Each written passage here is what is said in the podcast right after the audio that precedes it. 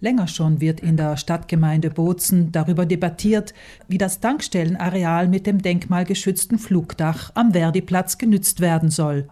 Nun haben die landeseigene Star und die Stadtgemeinde Bozen beschlossen, hier ein Bikecenter zu errichten. Kostenpunkt 1,2 Millionen Euro. Dass diese Struktur als Einfallstor in die Landeshauptstadt aktuell eine schäbige Visitenkarte darstellt, ist jedem Südtiroler klar. Doch warum gerade ein Fahrradzentrum? Kann das überhaupt funktionieren? Zum einen sei es eine überfällige Pflicht der Gemeindepolitik, die denkmalgeschützte Struktur zu renovieren, sagt der Bozner Vizebürgermeister Louis Walcher. Zum Zweiten hat die STA, die Landesgesellschaft für die Transportstrukturen, die Aufgabe, in allen Orten Südtirols, wo ein Bahnhof ist, in Bahnhofnähe, ein Zentrum zu schaffen, wo Räder geliehen werden können, wo man im Prinzip von der Bahn aufs Rad wechseln kann und umgekehrt. Das gilt für den aktuellen Bozner Bahnhof wie auch für den künftigen, bei dem sich der Busbahnhof gleich im Untergeschoss befinden wird. Es gibt aber noch einen Grund, warum der Standort ideal für das Bike Center erscheint, betont Walcher. Zum Dritten haben wir genau dahinter liegend die Nord-Süd-Verbindung des Radweges. Auch das ist wichtig. Wenn der Radweg in Bozen Süd unten wäre, dann hätte es kaum so einen Sinn wie hier, wo wir den Radweg vor der Haustür haben. Im Bike Center soll sich ein Südtiroler wie auch ein Tourist ein Rad oder E-Bike ausleihen oder reparieren lassen können. Ihm sollen auch Umkleideräume und Duschen zur Verfügung stehen, damit er sich herrichten kann, um nach der Radtour wieder unter die Leute zu gehen. Das Um und Auf für den Erfolg des Bike Centers sei es, einen Pächter zu finden, der sein Handwerk versteht, sagt Walcher. Und deshalb braucht es hier am Ende einen, der südtirolweit äh, diesen Dienst abdeckt, zum einen, aber zum zweiten auch einen, der weiß, wie man so etwas macht.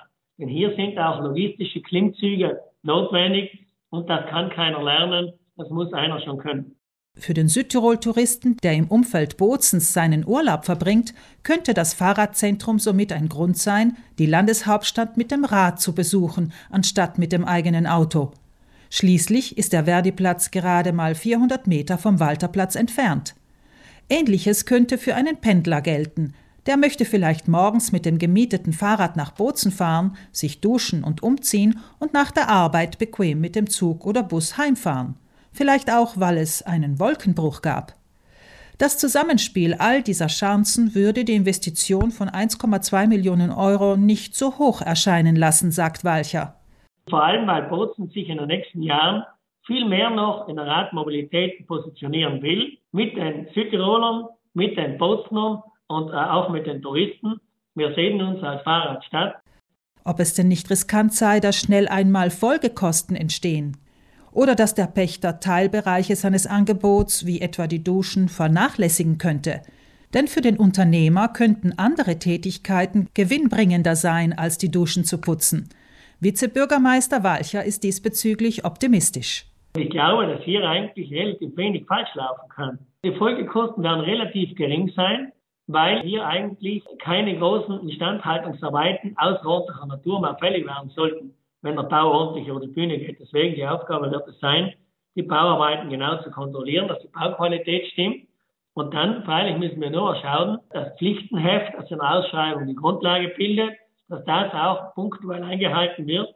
Und da brauchen Sie keine Angst zu haben. Da werden wir mit den Rückmeldungen in unserem Tourismusamt beziehungsweise in den Büros bei mir hier sicherlich, wenn etwas nicht passen sollte, sofort eingreifen werden. Auf die Frage, ob denn Bike Center mit einem solchen Angebot schon woanders funktionieren würden, führt Walcher Beispiele in den Niederlanden und Belgien an. Was das Südtiroler Modell aber davon abhebe, sei die Möglichkeit, das Rad an einem anderen Standort zurückzugeben und so auch nur in eine Richtung fahren zu können. Vor allem dieser Punkt könnte das Radfahren noch praktischer und damit beliebter machen, als es heute schon ist.